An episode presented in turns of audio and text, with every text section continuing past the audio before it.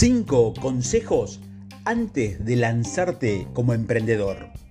Espíritu empresarial puede ser muy gratificante y por supuesto lucrativo. Si se tiene una idea de negocio inteligente, junto con la determinación y las habilidades para hacerla realidad. Pero también tiene sus riesgos y sus desventajas.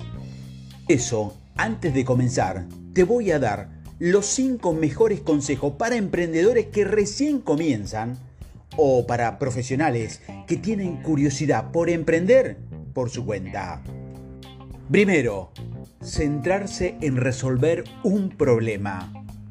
Las personas que son buenos emprendedores son personas que desean fervientemente resolver un problema, lo cual es muy diferente de alguien que desea fervientemente iniciar una empresa.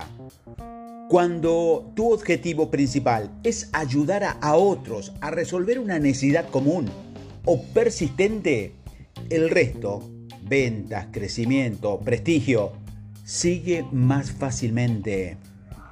Segundo, asegúrese de que el estilo de vida se adapte a sus necesidades.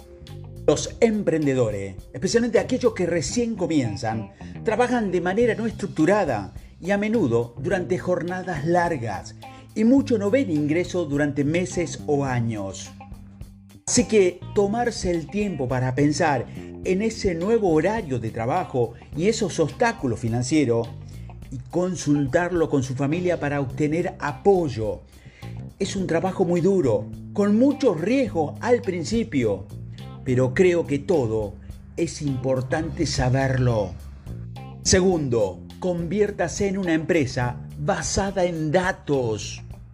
Los datos sustentan todo lo que hace un emprendedor. En la forma en que saben que tienen un producto a fabricar, a quién servir y cómo atraer a una audiencia. Estamos buscando personas que sean capaces de realizar pequeños experimentos, fallar muy rápidamente y luego decir, está bien, voy a ir en esa dirección porque eso es lo que el mercado me pide que haga. Cuarto, lea y escuche con voracidad. Más allá de los cursos, el asesoramiento de expertos se pueden encontrar en cualquier lado, en cualquier libro, hasta un podcast. Un par de recomendaciones es escuchar estos podcasts. Y quinto, pida ayuda y esté abierto a recibir comentarios.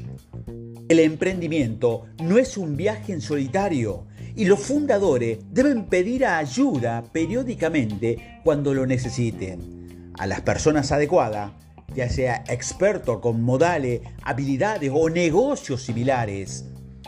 Esas personas hablan el idioma de los negocios y tendrán una perspectiva similar para ayudarte a dirigir o a dirigirte a la posición correcta.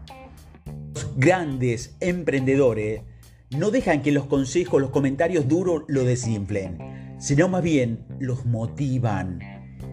Incorporar uno o dos nuevos socios te puede dar la posibilidad de que te ayuden a complementar las habilidades o las áreas que eres más débil y tienes menos confianza. Espero que estos cinco consejos te hayan servido para lanzarte como emprendedor. Hasta la próxima.